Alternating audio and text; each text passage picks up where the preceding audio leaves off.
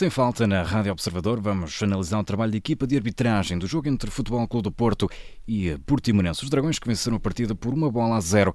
Connosco temos Pedro Henriques. Pedro, boa noite. Boa noite. Começamos aqui no minuto 12. Consideras que devia haver penalti sobre o Taremi? Não, decisão correta em não assinar pontapé de penalti. É uma bola disputada com o, o, o Gonçalo Oliveira. Um, há contacto, mas não há uh, falta por parte do Gonçalo sobre o Taremi. Além disso, se houvesse golo ou se houvesse penalti, por parte da indicação do VAR, um, o lance ao ser revisto, porventura, iria nos mostrar que o Taremi tinha partido fora de jogo e automaticamente o possível penalti ou golo seria anulado. De qualquer maneira, mesmo assim, com o Taremi a sair de posição fora de jogo, um, não houve motivo para pontapé de penalti. Minuto 16, amarelo a David Carmo. Sim, isso é importante, porque mais tarde, como vamos ver na parte final do jogo, ele vai ser expulso e, portanto, os dois amarelos tornam-se importantes. É um lance com o Rony Carrilho, em que um, a chamada falta tática, falta útil, portanto, em que o jogador do Futebol do Porto destrói completamente a hipótese de uma transição ofensiva e, portanto, quando assim é, o cartão amarelo bem mostrado. Minuto 29. Pergunto Pedro se há penalti por braço de Relvas. Não, é a situação típica em que um jogador, eh, neste caso o Relvas, coloca os dois braços e, e, agarra com as mãos por trás das costas na perspectiva de mostrar claramente a todos, sobretudo ao árbitro, que se a bola bater no braço ele não podia fazer mais nada porque tem os braços atrás das costas. E foi mais ou menos isso que aconteceu, a bola bate ali no corpo depois do remate do Varela e vai ali resvalar no braço, mas de qualquer maneira, por a explicação que eu dei, sem motivo para o pontapé de penalti. É minuto 32, temos um cartão amarelo a Relvas. Sim, é uma falta sobre o Denner, é um, entre uma rasteira e um take, acaba por também, uma vez mais, derrubar, uh, neste caso o Denner, numa transição ofensiva, uh, uma falta tática eh, relativamente parecida com aquela que o David Carmo fez, ou seja, não a falta em si, mas sobretudo o, a consequência e sobretudo aquilo que anulou, que foi a, a chamada transição ofensiva. Portanto, a falta útil. Bem mostrado o cartão amarelo. Logo depois, ao minuto 33, Diogo Costa fez penalti sobre o Denner? Talvez o lance mais difícil de análise do jogo, no meu ponto de vista, e começo pelo fim, há motivo para pontapé de penalti. Um, primeiro, a bola é cruzada, o Nico Gonzalez uh, alivia, portanto retira a bola de cabeça, e o Diogo Costa um, faz aquilo que muitas vezes acontece com os guarda-redes, que é ao saírem-se não tocam no esférico, na bola, que às vezes isso é um atenuante para depois promover o contacto nos seus adversários, e a única coisa que faz é com a luva direita acertar em cheio na cara uh, do Denner.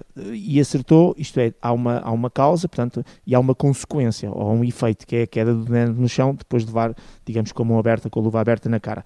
É um facto que também o Denner, ao saltar, e nas costas de Nico Gonzalez, uh, estica o seu braço esquerdo, para controlar a posição e, sobretudo, a distância. No meu ponto de vista, não empurra uh, o Nico, não faz qualquer falta e, por isso mesmo, aí estaríamos a falar de outra maneira, por isso mesmo, aquilo que me sobressai como infração, uh, infração para VAR, é realmente a luva na cara. E quando digo a luva, é um, quase um género de um estalo na cara, no, no, na forma como o Diogo Costa sai. Lance difícil para o árbitro, claramente, mas é um lance, no meu ponto de vista, de análise do vídeo ao árbitro e relembro, uh, nem, não chamando aqui a equação outros lances, que estes lances cada vez mais são sobretudo punidos quando os árbitros não vêm pelos videoárbitros. Nós tivemos em competição europeia muito recentemente, por exemplo, o Turbinha ser expulso numa ação relativamente parecida, não há lances iguais, em que sai, não acerta na bola e acerta no adversário. Aqui, portanto, para mim, ficou um pontapé de penalti para assinalar.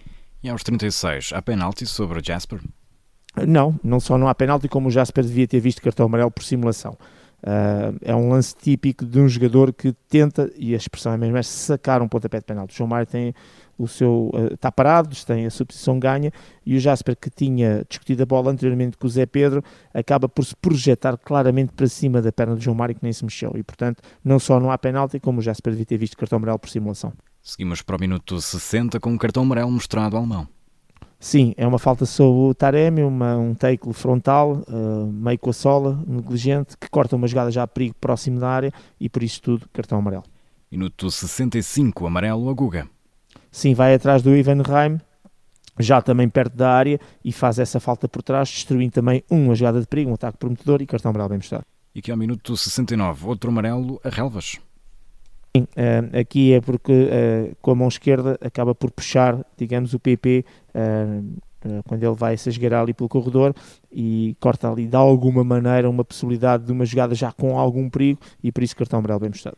E depois aqui no minuto 77, cartão amarelo mostrado a Denner. Sim, também sobre o PP, mais um amarelo bem mostrado, uma rasteira uh, ali à saída ou à entrada, mais concretamente do meio campo, e corta aquilo que seria uma jogada que poderia vir a dar perigo pela velocidade com que o PP já se ia lançar na, na entrada do meio campo adversário. podemos encontrar isto na falta tática, falta útil, cartão amarelo bem mostrado. E aos 80 minutos temos aqui outro amarelo, mas desta vez a Nico. Sim, aqui, eh, porque restaurou por trás também um adversário, também perto da, da área do Futebol do Porto, deu de resto um livro perigoso a favor do Portimonense e por esta infração e pelo corte da jogada em si, o tal de perigo, o cartão amarelo bem mostrado. Ao minuto 83, David Carmo é expulso, Pedro, o que dizer?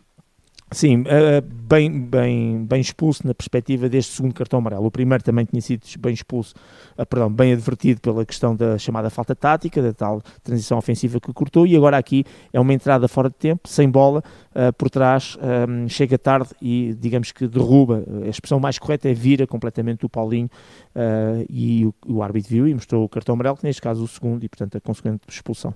Minuto 86, amarelo a Rildo.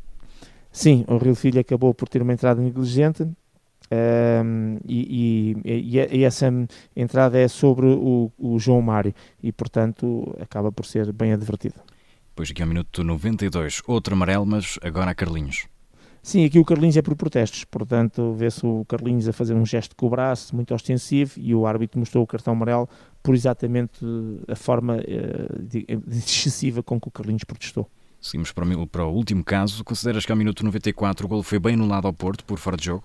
Sim, eu aceito sempre as boas decisões são dadas pelas tecnologias de vídeo árbitro. Deu que foi por 2 centímetros o, o, o, fora de jogo do Tony Martins. Relembrar que, como a equipa de arbitragem validou o gol, isto é, o árbitro assistente considerou o gol, que eh, por isso é que demorou, a tecnologia demorou um bocadinho a atuar, porque a partir do momento que dá 2 centímetros fora de jogo, à primeira vez, e por ser uma distância tão perto e tão curta ainda cima para contrariar uma decisão da equipa de arbitragem, eles desfazem todo o processo das linhas, da colocação do, do avançado, do defesa, todos aqueles vetores, e voltam a colocar para ver se bate outra vez uh, certa em termos de decisão, neste caso de fora de jogo. Ao bater, então aí sim dão fora de jogo. De relembrar que neste lance há aqui uma situação interessante e estranha e diferente, é que o Portimonense, o próprio treinador do Portimonense, um, estaria a protestar com o árbitro porque não sei se na construção da jogada, ou ainda antes da construção da jogada, que a bola teria batido numa das câmaras, ou dos cabos, mais concretamente das câmaras chamadas câmara Spider, que é uma câmara que aparece por cima, em todo, nem todos os estados têm condições, só os grandes estados têm, e só nas transmissões em que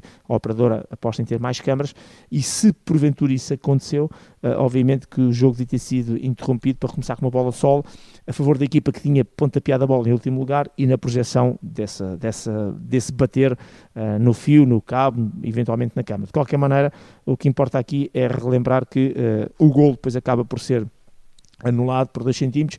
Se fosse validado, aí é que podíamos ter um caso maior, porque teríamos que perceber se tinha sido na construção da jogada, se tinha realmente batido em algum, neste caso, elemento estranho de câmara ou fio, e aí teríamos um caso. Como houve o fora de jogo, mesmo que para trás tenha ficado um tal bola ao sol por fazer e o tal bater num elemento estranho, eh, acaba por ser um mal menor. Pedro, vamos então para a nota. Qual é a pontuação para a equipa de arbitragem? Eu vou dar nota negativa, vou dar nota 4. Uh, uh, não obstante a expulsão ter sido bem feita na perspectiva dos dois amarelos, há um lance que para mim acaba por ser importante, até porque pelo resultado bastante apertado, em que o VAR tinha que intervir, porque considero que realmente ao minuto 33 o Diogo Costa fez mesmo falta sobre o Denner na área um, e devia ter sido assinado o pontapé de penalti. E num jogo que fica apertado em termos de resultado, né, com a diferença de um gol, obviamente que lances como este podem ser relevantes. Só de relembrar também, a título de, de informação, que no caso concreto das equipas do futebol profissional, eh, que têm um, uma expulsão, seja direta ou neste caso para comissão de amarelos, como é o caso de David Carmo, cumpre-se o castigo no jogo imediatamente a seguir. E, portanto, David Carmo ficará de fora da Taça de Portugal, o que significa que eh, no jogo seguinte já pode, eh, neste caso, jogar. E assim termina este Sem Falta com Pedro Henriques, análise da arbitragem do Futebol Clube do Porto Portimonense. Pedro, boa noite e obrigado. Boa noite, obrigado.